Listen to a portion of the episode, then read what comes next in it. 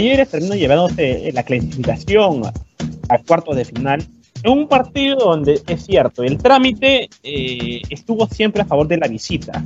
Pese a que Colón en los días finales intimó mucho más y estuvo cerca de conseguir el empate a, punta de esfuerzo, garra, desorden, confusión, varios adjetivos que, seguramente ninguno de ellos es la creatividad o idea precisa. ¿sí? Eh, Talleres siempre fue, estuvo un escalón arriba más. Eh, y tuvo rendimientos muy buenos en varios sectores del campo, ¿no? Larry bien lo decía en la transmisión, Rafael Pérez, Matías Catalán, el mismo Enzo Díaz por izquierda.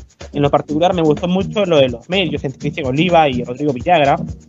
Lo de Godoy también fue interesante, fue quien asiste, quien por derecha, cuando Víctor Romper rompió, eh, lo de eh, Alan Franco atrás del punta, y lo de, bueno, eh, el Buma Giuretti nos ha acostumbrado siempre a, anotar en partidos en momentos fundamentales.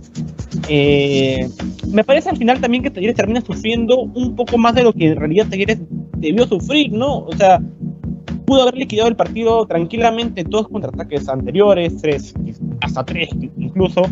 Eh, bueno, y esperaron quizás al último contraataque, eh, el cual termina dejando a Angelo Martino de cara al arco solo contra Ignacio Chico que ese Chico no pudo hacer más. ese Chico salvó las que tuvo que salvar, pero no pudo hacer más. ¿no? Entre Pulga Rodríguez, Chope Ávila, no, no se pusieron de acuerdo para, para llevar ofensiva peligrosa hacia el arco de la visita. Eh, en realidad, de Colón me termina gustando más Cristian Bernardi por, lo hecho en el campo. Es el que más quiso asistir, el que más pausa tuvo. Pues, pues, pues Colón siempre es una desesperación constante llegar al arco rival pero bueno, lo cierto es que Talleres consigue la clasificación eh, eh, en un partido en el cual siempre fue superior.